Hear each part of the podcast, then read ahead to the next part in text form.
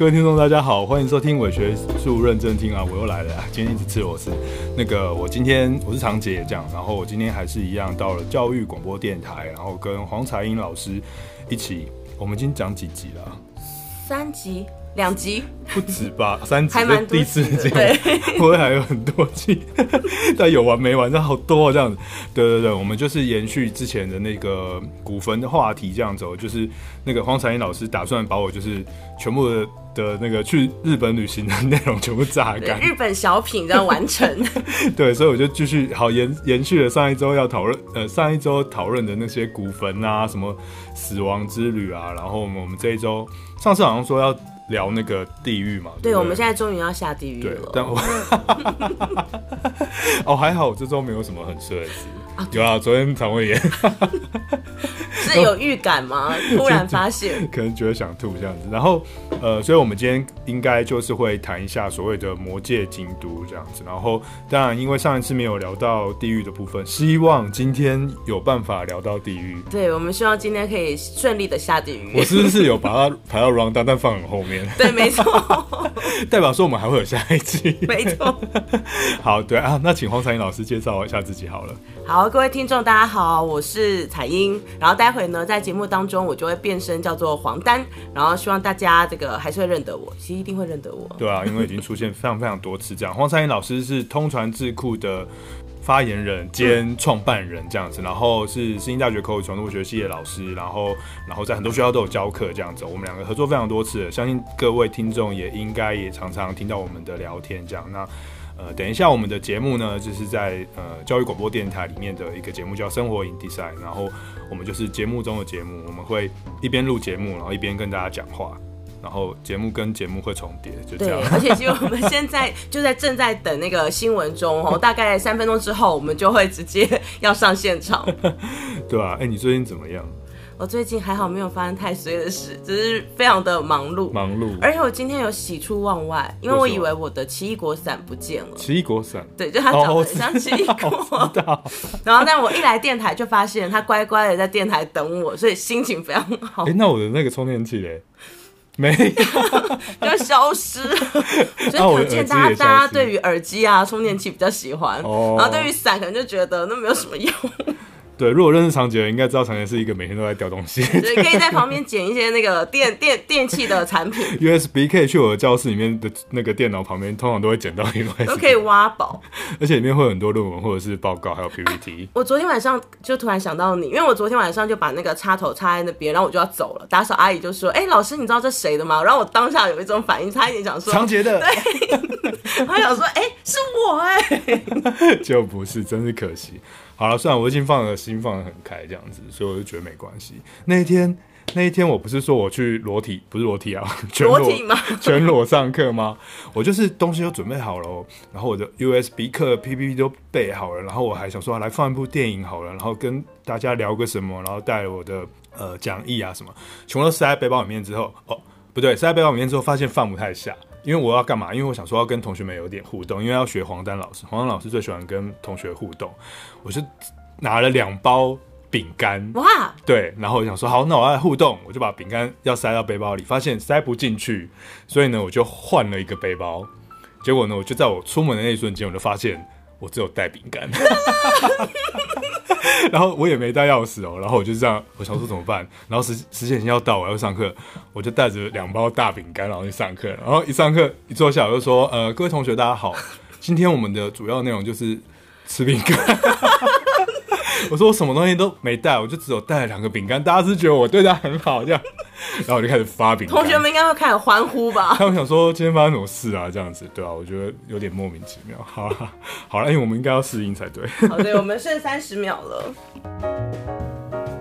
好，各位听众朋友早，我们回到节目的现场，今天很开心哦，邀请到我们的李长杰老师哦，老师好。嗨，大家好，我是长杰，我又来啦。哎、欸，对，我们之前呢谈了很多关于坟墓啊，关于死亡啊，吼，而且还说这样一步一步啊，我们要步向这个地狱，可是一直都还没有，对，还没有走到 地狱，下地狱，对，我们还没有顺利的下地狱哦。所以呢，哎、欸，今天我们要来看一看哦，就是这个我们是怎么样一步一步走向地狱的呢？呃，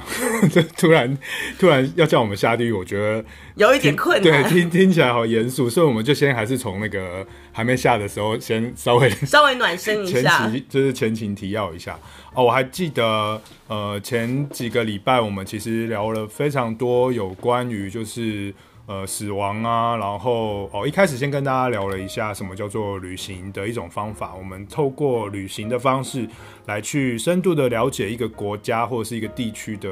文化背景啊，跟嗯体验那边的生活方式，然后透过一些比较有主题性的的想法，然后去进行这种观察这样子。那呃，后来我们就花了。两次的时间吧，两次的时间，一开始就是从一个呃日本的古坟时期的古坟这件事情，就是这种巨大古坟这些东西，然后呃开始慢慢的，因为黄采英老师的一个，哎、欸，那古坟跟坟墓还有跟陵园有什么不一样，然后就开始逼着我对 打破砂锅问到底，展开了一个讨论这样子。后来我就真的认真的去做了一些研究，然后把我以前的一些想的东西跟我的。我的旅游照片整整理起来，然后去讨论说，哦，原来就是是在江户时期，然后直到明治维新之后，然后开始出现了坟地古坟的这种死亡治理，然后进入到呃西化的这种明治维新啊之后之后，开始就有着陵园，现在这种公园型的陵园的出现。然后我们还提到说，那在我们现在这种 co COVID nineteen 的这种当代，呃，日本的死亡人数哦，日本死亡人数还好啦，美国我看。很惨啊！对对对，全球最近好像一百一千呃一百四十七万人了，我觉得那个那个数字真的是太可怕了。就是我们今年笼罩在一个死亡的数据当中，这样。然后那那个日本本身也是一样，就是他们开始面临到说，哎，那如果我我死掉了，那在这种疫情紧张的时刻，那我要如何处理我的 尸体？这样大家就开始思考说，那我们是简单葬就好，因为怕会有一些。接触嘛，或者是传染的问题这样子，所以而且其实日本土地应该不算太大嘛，所以如果大家都要土葬的话，感觉没有办法。如果大家都想要葬在那个都市中，可能就比较蛮拥挤啦。对，就如果是陵园啊，也没有办法。葬乡下应该还好。所以后来我们想说啊，就是就是就讨论这些事情这样啊。我还因为这个黄彩英老师的督促，然后我还发了一篇关键评论的专栏，就是在专门讨论日本是日本的这种木木质的严格跟这个社会结构之间的关联性。如果大家有兴趣的话，可以去查一下李长杰，然后那个嗯墓墓志关键评论，关键评论应该就会出现这样子，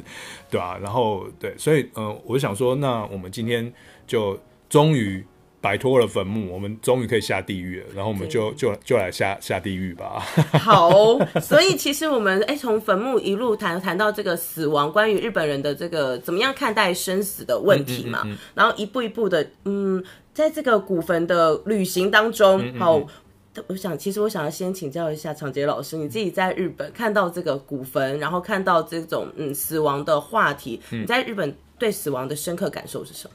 我在日本对死亡哦，应该是这样讲好了。我觉得我当然那个，嗯，好像没有前情提要，大家也不太知道。就是我对鬼很有兴趣，我好像有稍微讲过吧，就讲那个乔健老师的这个文化田野的研究的那那个那个那个主题的时候，我稍微我有讲过说，呃，我对这种死亡文化或者是呃幽灵文化这件事情，就是蛮有兴趣的这样。那只是一直一直原本都是在电影或者是呃电玩或者是呃都市传说中去做一些研究，然后一直到我后后来，你知道不要长大之后比较有钱可以去自助旅行之后，到日本去，我觉得哦，我终于接近了那个电玩里面的那种恐怖场景。就是一个一个神社暗暗的，或者是对神社有时候有点恐怖，好，或者是一个一个鸟居，然后就是一层一层哦，千鸟居，对不对？一层一层，然后白天看很漂亮，晚上看你就觉得哦，有一种幽幽幽的感觉。而且看到你的这个脸书的分享，很你很喜欢夜游，哎，哦，对对对，好，这既然那个采英老师呃黄丹老师提到这件事情，这样，那其实我的对于那个那个死亡。或者是恐的坟墓的那个开启，其实不是之前提到那个真正的开启，不是之不是之前提到的大阪的百蛇鸟古坟啊，或者是古寺古坟群那些巨大的古坟时期的古坟，而是在我去京都的时候，然后呃，我第一次去京都的时候，然后我去拜访了一个地方，大家可能一定知道，那个地方是呃日本。外国人最去日本最喜欢去的一个地方哦，哪里啊？对，叫做福建道和神社。对，稻荷是那个吗？我们去吃旋转寿司，然后看到那个可爱的稻荷吗？对，就是那个豆皮寿司那个。对，因为那个相传就是那些狐狸喜欢吃那个豆皮寿司这样子，他们是有关联性的这样。然后呃，那时候我就第一次去到就是京都的时候，然后我就去了伏见稻荷神社。然后那个时候呃，如果大家知道福建道和神社的话，就是一个呃有很多千鸟居的地方。所谓千鸟居，就是他们会有一个一个红色的。鸟居啊，鸟居也有不是红色，但是那个地方就是有一个一个红色。那那个哦，一个一个红色的鸟居的意思，就是有点像台湾人做那个去庙里面捐钱，然后做那个柱子。对，就是你只要捐一个，比如多少万，你就可以买一个鸟居，然后插在那边，然后祈福。我对光明灯比较有感觉。好，也可以，它也有类似光明灯，一个灯，然后放在旁边点这样子，对。然后反正它就是一根一根鸟居这样。然后那时候我就想说，哇，白天去感觉好漂亮哦。然后就是这种圣地一定要去，然后就是有这种很多道河的这种故事啊，什么狐狸的故事啊。然后去到那边之后就有点晚。对，晚，所以不是蓄意的，不不是蓄意的，是一个傍晚的时候去。然后那时候本来想说，哎，就到，因为把整天行程都走完了，然后到了那个稻荷大社，稻荷大，它是全全国的稻荷神社的总社。稻荷大社是一个很大很大的呃稻荷神社，红色，很很多像皇宫的建筑一样这样。然后到那边之后，大概四点吧，四点在冬天的时候算有点晚了，这样对不对？然后呃，我我就开始。爬那个神社，然后就因为它是一楼一楼，就是山脚下是那个稻荷大社，然后你可以沿着旁边的这个参拜路线，然后就逐渐的往这个后面的道河山上爬。那那个道河山呢，就是就是大家在电视电影里面看到那个千鸟居的那个，诶，阿汤哥那部电影叫什么？有点忘记《艺伎回忆录》，对，《艺伎回忆录》就有这个这个这个画面，就是那个那个章子怡在那个很多红色鸟居的地方，啊、对，很美，对对对对，就是奔跑那边这样。然后我想说哇，好美，要来拍这样。就一过去的时候，发现哎，好像已经晚上了。然后就是一不美之外，就是还有点恐怖，阴森吗？对，阴森。然后我就想说，嗯，都来了，应该要爬一下山吧。然后我就默默的，然后就一个人，然后就爬爬爬爬。爬然后爬到一半的时候，就开始有点后悔，因为我就发现那个地方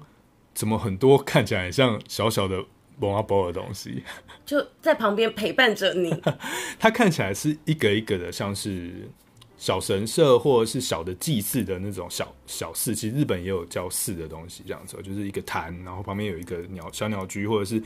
嗯有些石像这样子。可是有些地方是不是还有洞？对，有些地方还有洞，它旁边就你看不太懂那是什么东西，这样啊，你想说哦，那可能就是一种稻荷这样子。那等到后来我稍微有点深入研究之后，我就发现其实那些东西它在很久很久以前，它可能它可能有的地方可能也是也是古坟，因为呃在平安时期之前，就呃五西元五世纪之后，其实。呃，中国人有一批，你知道，我们不是有秦始皇的那个传说嘛？就是徐福哦，就是带带着仙丹还是什么，求仙丹，然后跑去那个一个一个岛屿这样，然后就没有蓬莱仙岛，对对对，就没有回来。据说传说啦，就是他们去的就是日本，对，所以呢，在京都的这一块地方呢，有有一个一一群豪族，然后那群豪族呢，就有钱人，那群有钱人都是姓秦，所以他们有很多地方跟这个秦的这个。姓氏是有关系，比如说太秦地区啊，什么等等。那这个稻荷这个地方，就是秦是他们的圣山。那以前上次我们讲过嘛，圣跟死亡是有关联性的，这样。所以那个圣山其实就是他们以前有时候，嗯，不知道葬哪里，或者是他们，也许他们是隆重的葬啊，就就把它葬在那个山上。它的那个风水不错。然后葬上去之后呢，因为叫年久失修，所以呢就会。那个坟有时候就会裸露在外面，对，裸露在外面，然后就会开始有一些小动物会跑进去躲嘛，对不对？所以那些那个狐狸们就会躲到那个小动物小洞里面去，就是隐藏在里面这样子。所以呢，就会开始有这个道和神的概念出来，因为他们就好像就是它是一个游走在神跟人，游走在那个恐怖跟现实。好，或者是魔界跟现实中的一个动物这样子，所以那个山就变成了所谓的嗯圣地，然后。呃，也是稻荷神社的一个主要地方，可是它晚上其实还蛮恐怖，因为其实那些一个一个的，如果大家有去过的话，往往山上爬，你就会看到有很多乱七八糟的一堆石头，一堆石头，一堆石头这样。有些可能是那个，对对对，以前的小。所以等于是一边在爬，一边在跟徐福的家人 say hello，还有他们的狐狸们。对对对，狐狸们这样子。对，那个是我我最最印象最深刻的第一次，觉得说哦，原来原来有死亡，然后坟墓跟。很幽冥的感觉，还有呃狐狸这种妖怪，我们总称它为一个魔界好了，就是一个魔界之感这样子。所以我第一次第一次感受到有这种嗯很特别的魔界观或死亡观，在这个、日本的旅行当中。后来我就开始展开每一次去都认真的。以魔界为主题，或是以恐怖为主题，然后去找一些什么灵异地点啊，或是之前讲的古坟啊、死亡的相关的一些主题的旅行，这样子，对，感觉很魔幻。我觉得这个地方非常的有趣。那之前也有听到这个长洁老师有说，哈，在这边也有所谓的业绩，业绩是什么？哦，呃，就是他们就是在那个怎么讲道和，因为其实那次那次我去爬，因为那个晚上啊，其实我有点害怕。所以呢，你是自己一个人吗？对对对，所以我没有把它爬完，就走到一半我就放弃。对，可是回头不是更可怕吗？回头就是回头哦，一回头你就看到整个京都市的夜景，还蛮美的。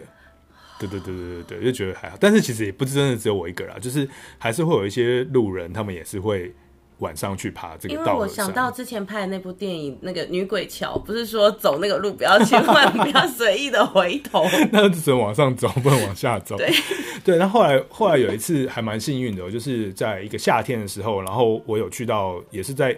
带着带着我的妈妈跟呃家家人们这样，然后我们就有一天就去做，就就莫名其妙就到了稻荷神社，哦，不是莫名其妙，就是我们就看到了海报，然后说，哎，稻荷神社有一个。呃，宵宫祭，宵就是宵夜的宵，夜夜夜晚的宫殿的祭典，宵宫祭。然后想说啊，我们赶快去，然后我们就去了。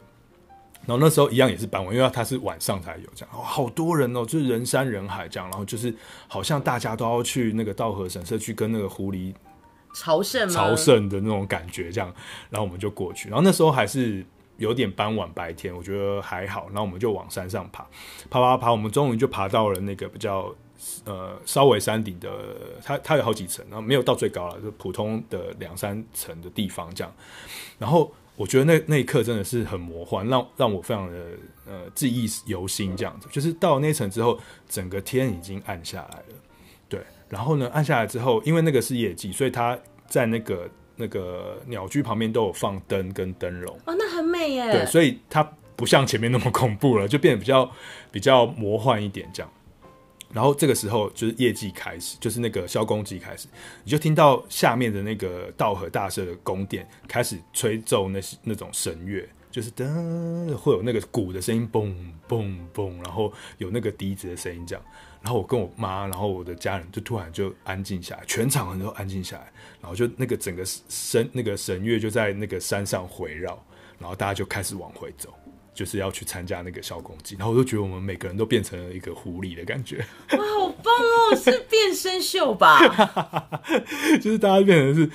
哦。我昨天有给给彩英看一个，哎，给黄丹老师看一个那个呃动画，叫做《有顶天家族》。虽然它不是狐狸啦，它其实是狸猫，狸猫对。但我觉得有点那个概念，这样就大家就蹦，然后变成一个动物，然后就哦，我要去参加祭典了，这样子。好好玩哦！我觉得那个那个场景其实是很漂亮，然后很魔幻又很有趣的。对对对对对对，我觉得是我呃第一次哦，虽然后面那一次是呃已经刻意是有魔幻魔幻或魔界之旅的概念去做了，但但是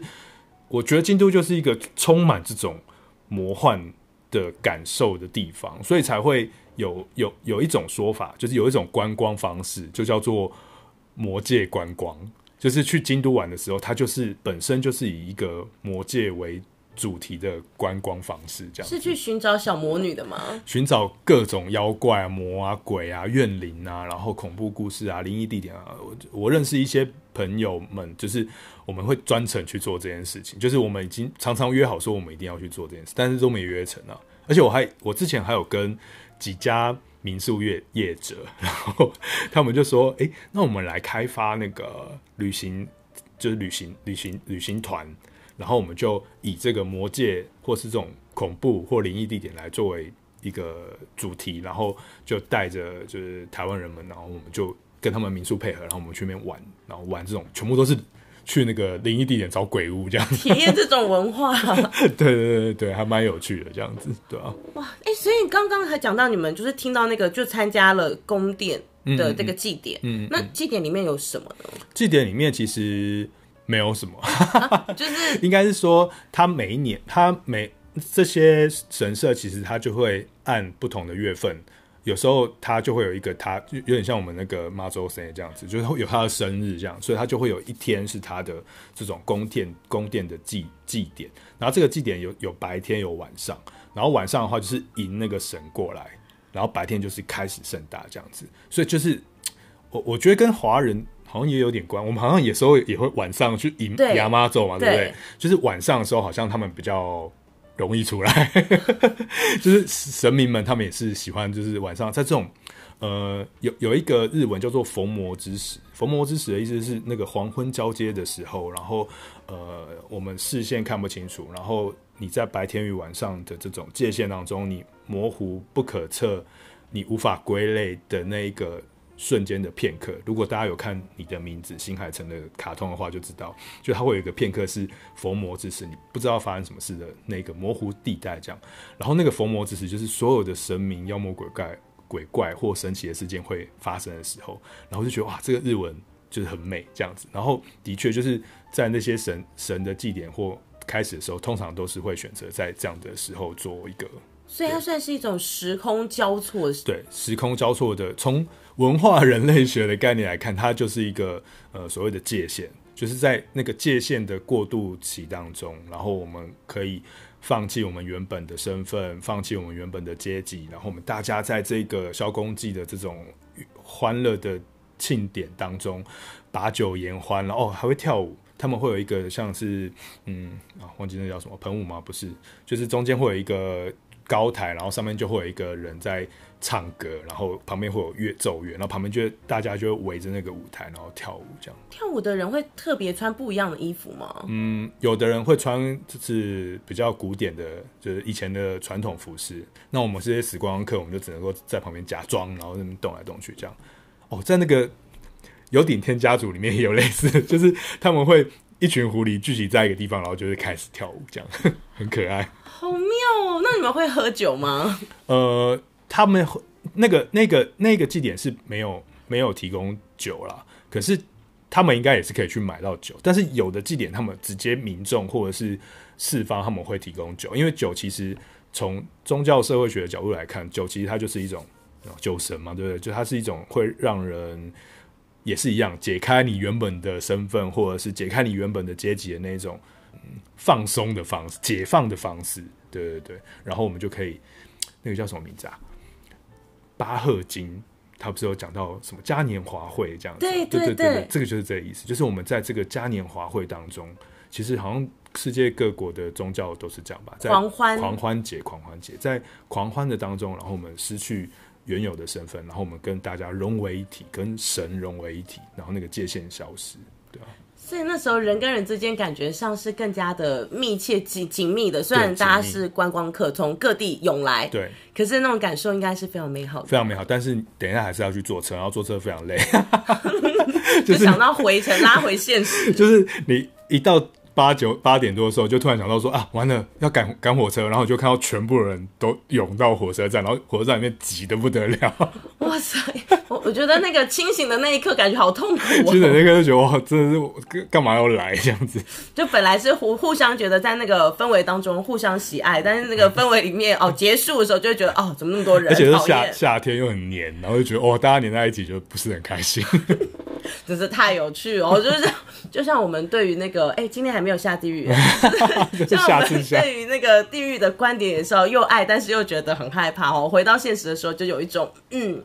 呃面对的恐惧感哦。可是呢，这个京都其实我们从来我我啦，我从来都没有想过它会是这样子一个魔幻的地方，我本来以为京都就是住着一群高傲的人，嗯、然后看不起别人。嗯，对，京都的确是一群高傲的人看不起。京都其实，在非常多的作品里面，我都是被不要讲作品啊，就一般生活中，就是都被人家描绘成就是他们是一群很讨人厌的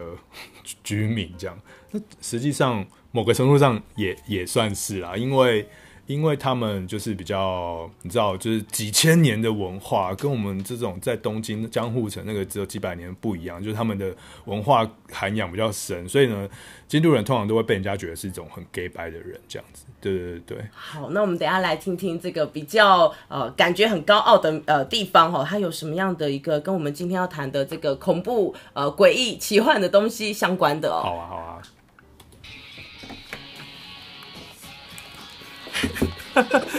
好，果真是完全是聊不了，我讲太，但是我觉得很好听啊，展很开。那这样我们就是嗯，慢慢聊的话，我们还可以以后就自己聊到自己的，对，我们可以自己 自己慢慢的下聊，聊到自己的节目去。但今天还是应该要聊到吧？我想，我看看会啦会啦，今天那个待会回来，我们就来看看恐怖的城市是怎么样的恐怖。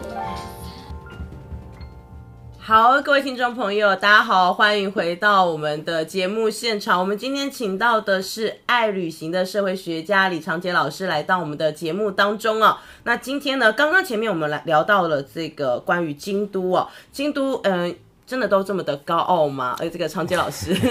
对啊，刚刚就提到说，其实我觉得京都，因为它有那么丰沛的人文背景，所以它当然会呈现一个就是感觉比较高。高傲的那种状态，这样子。其实我觉得最明显的就是，就是他们，因为他们很多观光客嘛，所以他们其实对于观光客非常的熟悉。所以呢，我觉得每次有时候进去一些店的时候，就会觉得他们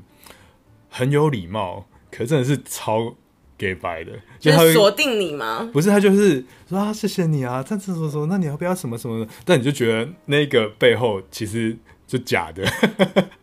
就他们就是装成一个非常。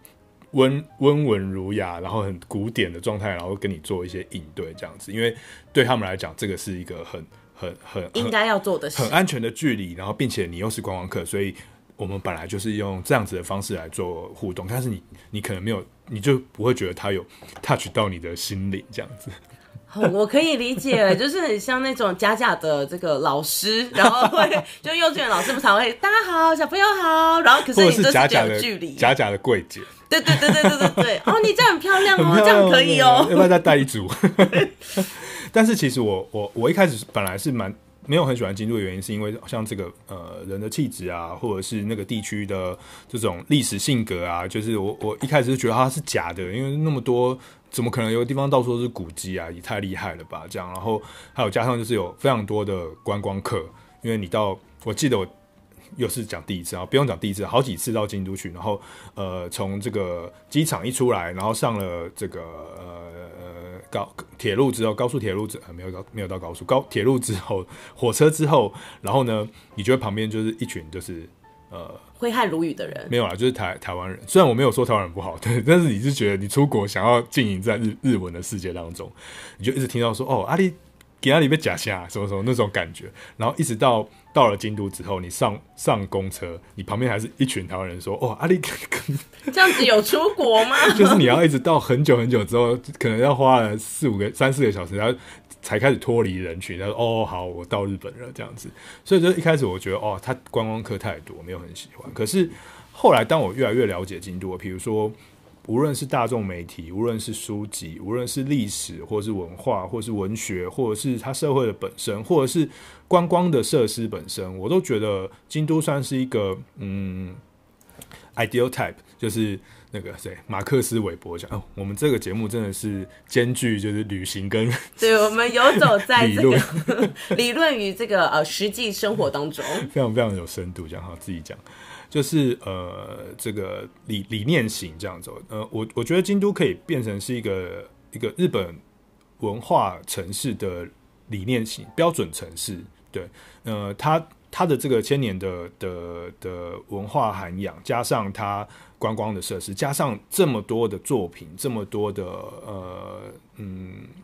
传媒的这种文本或者是文学，去以京都作为舞台，然后去做描绘，然后政府当然也投了大量的资金在做古迹的维护，所以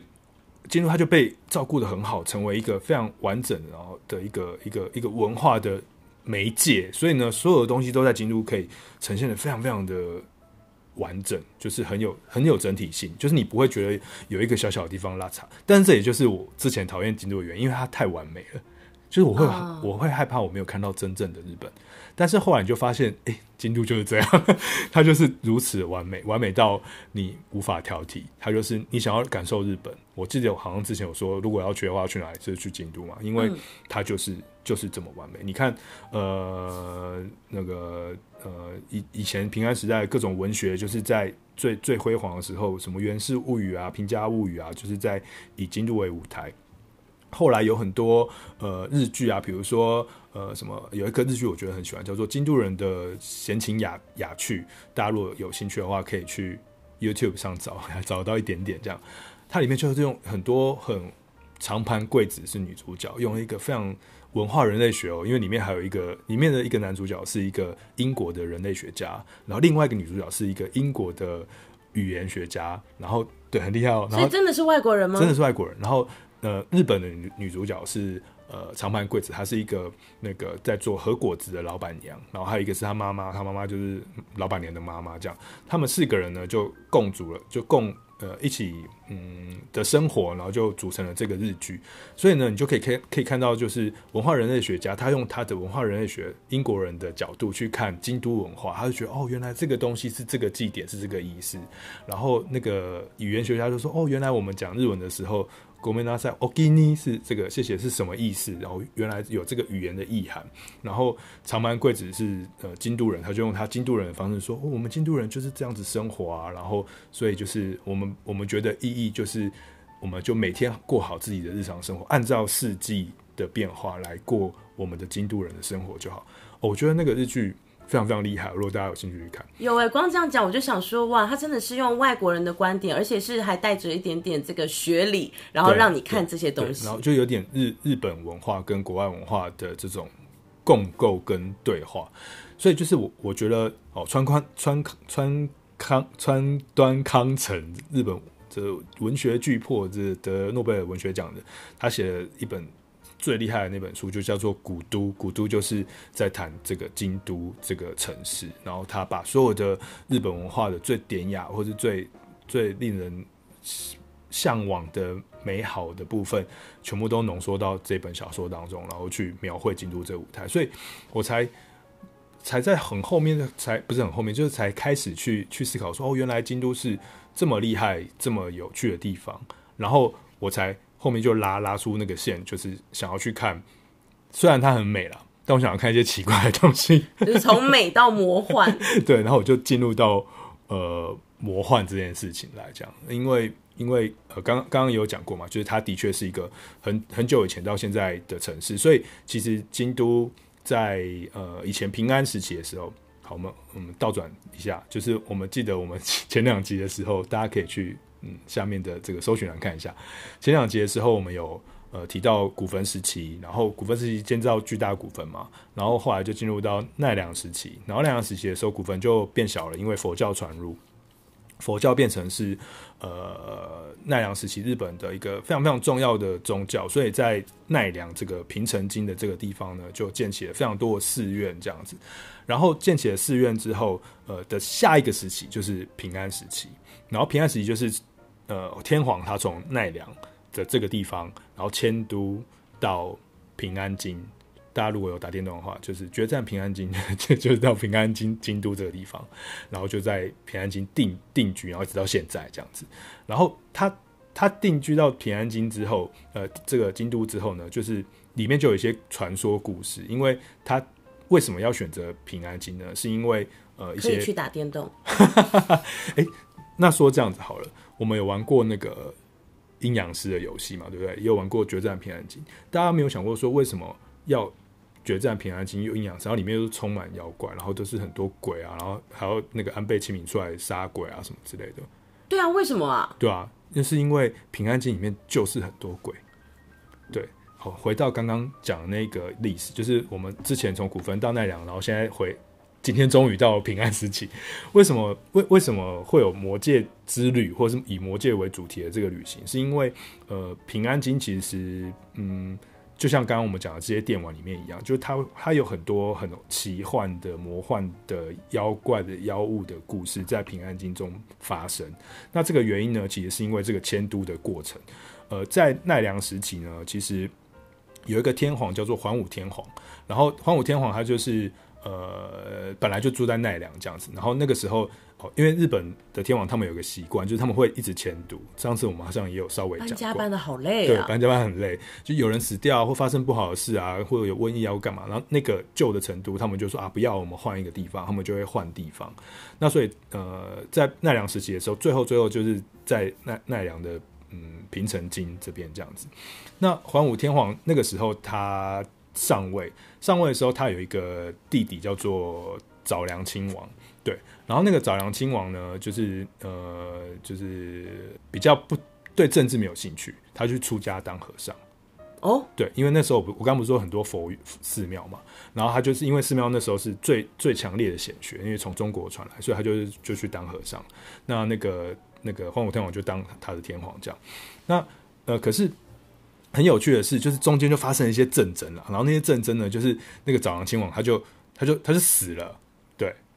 怎么会这么突然？反正他就死了，对，就被就被害死了，就被反正就在一个战争的情况下就被害死了。害死之后呢，就开始就是那个平安京就发生，呃，不是，就是那个平城京奈良那边啊，就发生一件不好的事情。然后这个时候呢，那个那个桓武天皇就想说，那我要迁都，所以他就选择一个地方叫做长冈京。长冈京现在在京都的下面的附近，这样子另外。我我有去过一次，这样已经没有完全没有东西了。他他的日文叫叫他日本人叫他幻之都，虚幻的城市，幻之都很漂亮的名称。所以后来什么东西都没有，因为他搬过去，他已经设计好了，然后搬过去住了非常短一段一段时间。因为那个早良亲王亲亲王的鬼魂就是一直缠绕着他们，然后一下让这边瘟疫啊，然后一下火烧又火烧宫殿啊，一下妈妈死啊，一下谁谁死，儿子死啊什么之类的这样，所以他就觉得自己实在是太衰了。这根本就是诅咒吧？他就是诅咒啊！就是日本三大怨怨灵，其中一个就是早良亲王这样，然后他就是一个以前在平安时期的诅咒，所以呃那个时候还是奈良，奈良时期的诅咒，所以呢那时候桓武天皇就说就想说，那他要搬去一个就是比较安全的地方，所以呢他就选定了现在所谓的平安京。为什么要叫平安？就是因为要平平安安。哦，对，要平找一个平安的地方，就没有很平安，所以完全没有达到这样的目的。有啦，其实算应该应该有吧，我不知道。然后后来他就。赶快找到这个呃京都的这个盆地这个地方这样子，然后因为那个时候除了佛教传入之外，还有中国的这种嗯五阴阳五行的概念进入这样，所以才会有阴阳师这个角色这样子哦。阴阳师就是管天文历法了嘛，所以他也看风水，所以他就看到说哦，原来京都这这个盆京都盆地这个地方呢，呃，大家应该知道京都是一个。好，不知道大家知不知道，京都是一个模仿长安城，因为那时候唐朝很厉害嘛，模仿长安城的一个一个城市规都市规划的城市，所以它就是左青龙右白虎，然后南朱雀北玄武这样子，对，就是它是用这样子的风水概念去建构而成的一个城市，所以环武天皇就觉得这边应该是超安全的，所以呢，他就。迫切的处心积虑的要把所有学到的中国风水，然后设置到这个京京都的这个平安京里面。所以呢，我们就可以看在平安京里面看到京都里面看到这个左青龙右白虎，呃，北南南朱雀北玄武，各个地方都有一些象征性的寺院，或者是呃地理位置，比如说有河啊，有山啊，背背山面水。然后还有一个东西就是它有一条封魔线，就是呃中国撒盐吗？没有，不是中国的传。中国有一个呃风水里面有一个概念叫做呃鬼门风。鬼门风就是从东北到呃西南的一条斜斜斜线这样子。然后那个斜线就是传说就是呃不好的风会从东北风这样啊，因为冬天吧，东北风对东北风这样太冷太冷了，然后吹下来，然后吹到南呃西南边这样。所以相传这个线是这一条。方向是不好的方向，所以那个呃，桓武天皇他就就设置了几个重要的神社寺院在这条线上面，比如说大家也许知道，这个是一个这是一个很有名的传传奇啦，就是这条封魔线上面呢，有日吉大社，有信神社，有御苑的一个角，然后有呃赤山禅院，然后最后到清水八幡宫，然后石清水八幡宫总共有一一一排地方，然后它会连成一条直线，然后有趣的是呢，这些直线里面。每一个直线的地方都有一只猴子，嗯，为什么呢？就从那个日吉大社的猴子，然后一直到最后面的清水八幡宫的猴子，然后中间呃御苑皇宫本身也有猴子。我我记得我去看那个皇宫的猴子是在那个皇宫的一角，然后我就去找，然后就看到大家都一直在看那个皇宫的一个墙壁，然后说大家在看什么？然后我们就一看，我就看到那个墙壁。的那个木雕后面用一个铁网网住，然后后面就有一只猴子，然后有带着云朵跟棒子吗？没有，没有，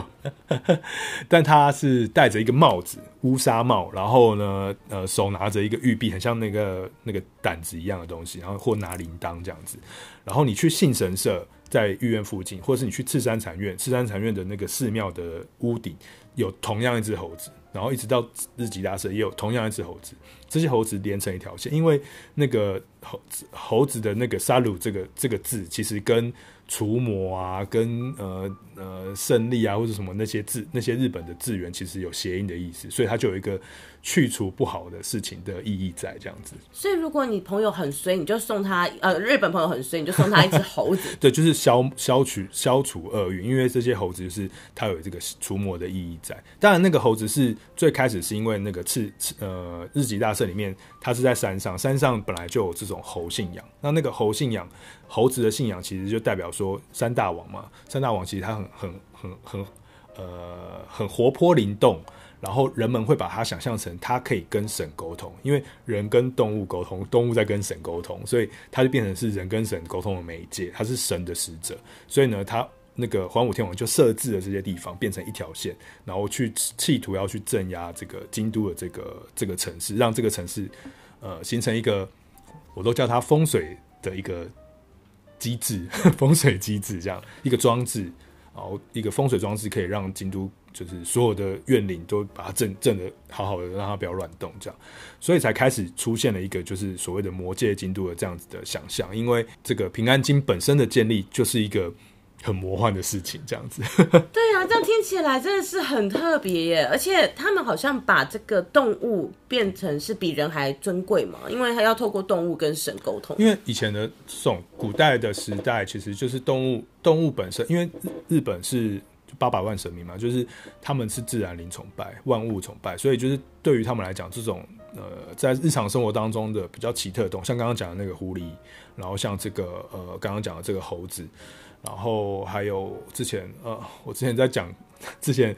在看《鬼灭之刃》的时候，《鬼灭之刃》里面有那个伊之助嘛，伊之助他是每次都戴戴一个猪的头套这样，然后我就去查说为什么他要戴那猪头套，那猪的头套还是一个山猪这样，跟我们。台湾人喜欢吃的那个猪长得 长得不一样，它是山猪。然后想说山猪为什么要用山猪？然后就发现哦，山猪在日本的神话故事当呃，就是这种民间传奇当中常当中常常也是很重要的角色。比如说，它会山猪突然冲出来保护人类，或者是什么？哦，大家有没有看过魔法少女？还是对对对，里面不是有一个以以世主啊，也是山猪嘛，对不对？它是山的神，所以其实对他们来讲，这些。大家从宫崎骏的卡通中就可以看到，就是这些动物啊，其实都是神明，所以就是对于日本人来说，他们就很喜欢拿这些东西当做神的使者，这样。所以他们的猪不好色，也不懒惰。他们的猪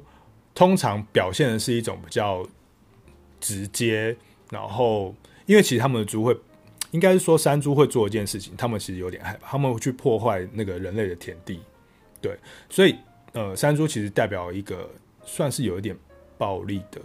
的形象，或者是武力的形象，这样子。可是因为他那个暴力跟武力的形象，如果大家有看《鬼灭之刃》，他那个伊之助也是一个暴力的人嘛，这样比较直的人啊，比较直憨直的人。但是也是因为这个憨直跟暴力的形象，他才会去某一些神话故事里面，他才会突然出现，然后去保护人类，因为他的武力很强，这样子。我觉得这是一个还蛮有趣的想象，这样子。好像胖虎哦。就是可以保护他的伙伴，但 胖虎那在保护胖虎，就比哦，好了，也许吧，可能就是人类的生活中总是要有这些角色这样子。那那哎、欸，我看看来今天我们真的是没有办法。对，我刚刚一直在想，喂，说好的地狱呢？那我就把那个魔戒讲完好了。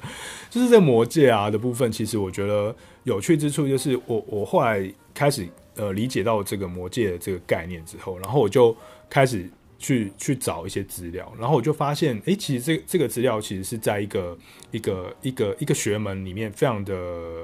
多，这样子哦，叫做民俗学。民俗学，民俗学跟民民族志有什么关系吗？民族呃，民俗学、民俗学、民族志、文化研究、文化人类学，他们之间呢，呃，有一点关系，然后又没有什么关系，这样子。尤其像是民俗学，民俗学，民俗学叫做。我想想那英文，folk folklore，就是它是一个德文变变变，然后变成一个英文这样。这讲的就是呃日民间日常生活中的一些口语传播下的一些故事啊、叙事啊，以前的人的生活的一些仪式啊、宗教的生活的方式啊，或什么等等的东西，然后呃去把它采集下来，然后做一些了解。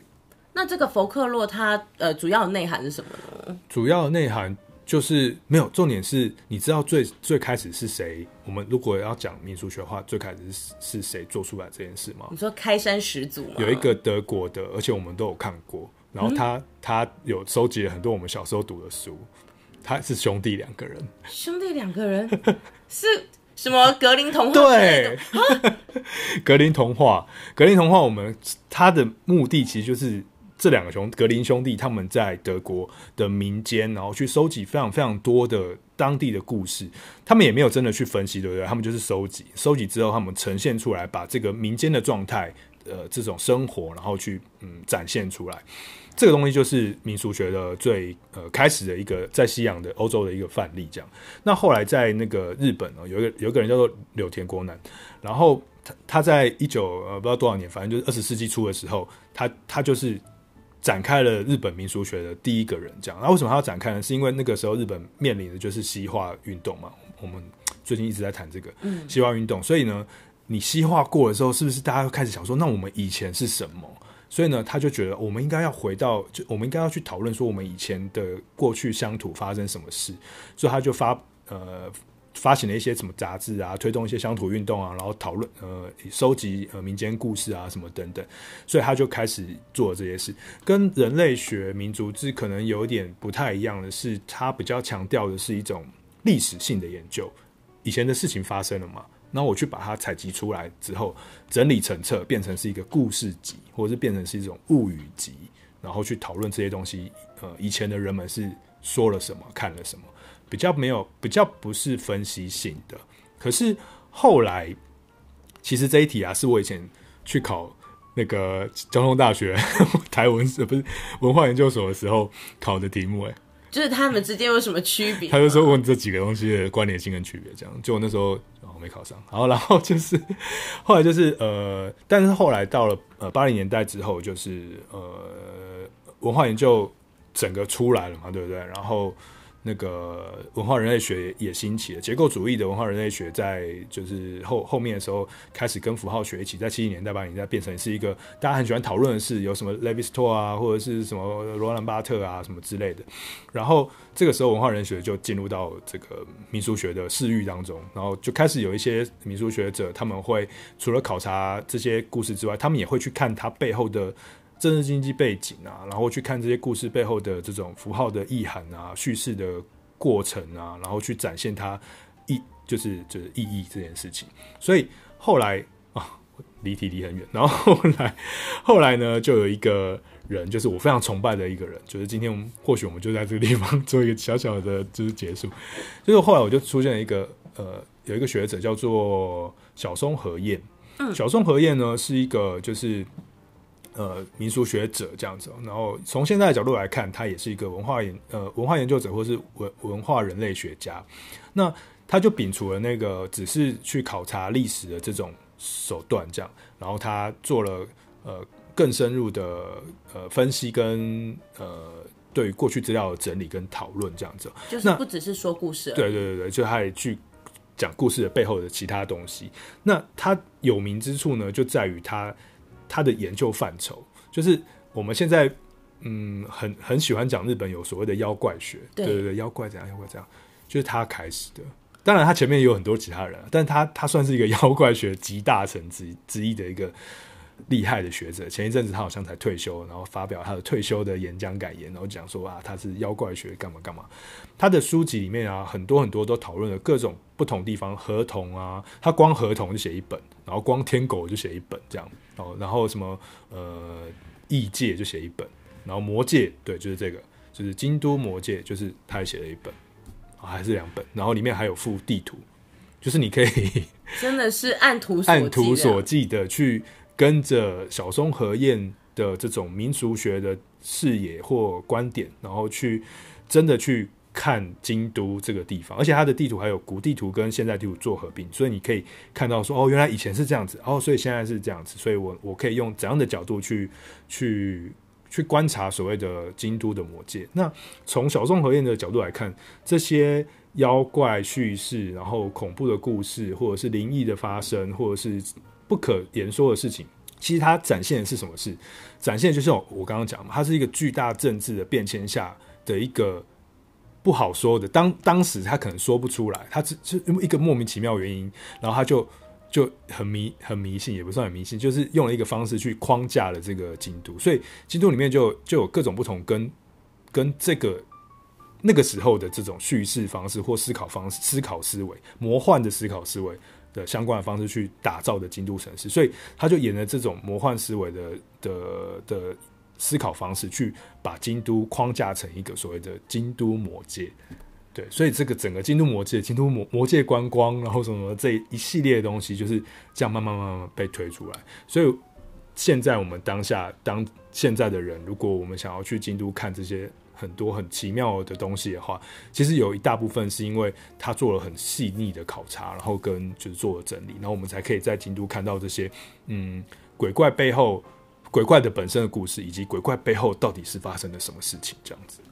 哇，今天其实真的非常感谢长杰老师来我们节目哦，不然的这个黄丹呢都一直觉得。京都就是一个很傲娇的地方，然后就是呃没事有事看起来很像大家闺秀，但你就永远摸不透它。但没有想到，在京都的这个嗯、呃、比较看起来好像很高傲的面纱底下，还有这么多的传说，这么多的故事，这么多贴近人的呃生活作息里面看到的一些嗯传奇的东西，然后也包括这种魔幻的视野。对，魔幻视野，我觉得这个是一个很好的一个嗯诠释的，以及很好的旅行主题。太好了，那我们也希望呢，可以跟我们的这个学者，哎、欸，长洁老师可以再告诉我们一次学者的名字吗？哦，小松和彦，松是松树的松，和是那个和平的和，彦是彦是那个彦，彦就是一个文吗？对，文那个彦。OK，一个文在上面的那个彦，下面还有三撇哦，那大家就可以跟着这个我们的学者看他的书，然后去这个京京都好好的走一走。不过他们好像没有中文版。所以大家还是要先学一下日文，这样也好啊，就不会觉得怎么出国玩好像还在台湾哦。嗯、好，那我们今天非常感谢我们的这个长洁老师来到节目当中哦。呃，明天呃下个礼拜一我们节目继续跟大家在空中相会哦。谢谢，拜拜。拜拜。哈哈.结果还是没有办法讲到地那个地狱这件事情。真的没？没关系。好，还是就今天还是讲不完，没有关系。我们还是无法顺利下地狱，这是完全没有办法下地狱。到底要多久才能下地狱？啊？没有，我觉得应该是我们太善良，所以没有办法下地狱。哦，好吧。哎、欸，这哎、欸，没想到这认真的讲一下魔界京都这件事情还，还还可以讲很多的东西可以聊哎。对啊，而且我觉得我还没有讲的非常的清晰这样子，因为我觉得像刚刚那个民俗学的部分，还有小松和彦他本身的作品啊。他作品非常非常多，多到一个不行。对，因为我我有去查了一下他的作品，就是我因为我常常在写东西的时候，都会去用他的引用他的论述或者是说法，然后就就一开始就是只有看到几本，后来我昨天认真的打开一下他全部的一排这样子哦，对对对，算是一个非常产量很高的，而且我觉得你会喜欢的，因为它里面有很细的什么各种小小妖怪啊。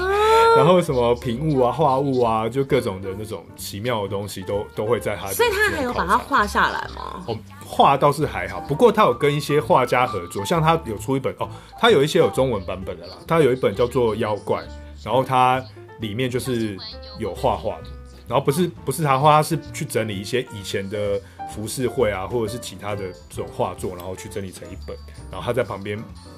标注一些这些妖怪的来历啊，或者是它的有趣发生了什么事情，这样这样很有趣。对对，但是那本书就是。图片太多，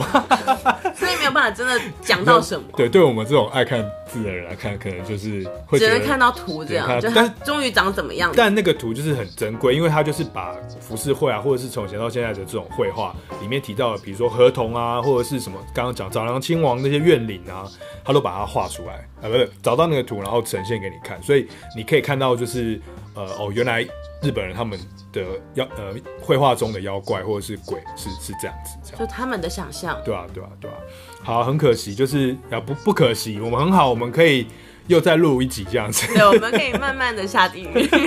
这样，那那我想我们下礼拜就好好的来把这个地狱这件事情讲一讲。对，原本想说，可是还是可以啦，就来介绍一下，就是姚巧美老师的那个《爱欲京都》。那我想。呃，也可以一方面是谈一下姚秀梅老师《爱与京都》的这种从女性的角度的京都，跟我的这种从地域的角度的京都之间，对它有什么关联性？其实有关联呢，因为我我我。我发现，呃，姚小梅老师她在谈这个女性的京都的时候，其实她里面有谈到一些还蛮蛮哀怨的女性。其实这哀怨女性也同时出现在我的魔界当中，这样子。对对对对对，所以还蛮有趣的。是美丽又恐怖，美丽又恐怖，就是就是都是这样啊，不是很凄凉又对对对，爱情故事总是凄凉的。对，但又有一种啊、呃、很唯美的感觉。对。好吧，那我们就下礼拜再见喽。那今天的伪学术认真听就到这边，那我们就拜拜，拜拜。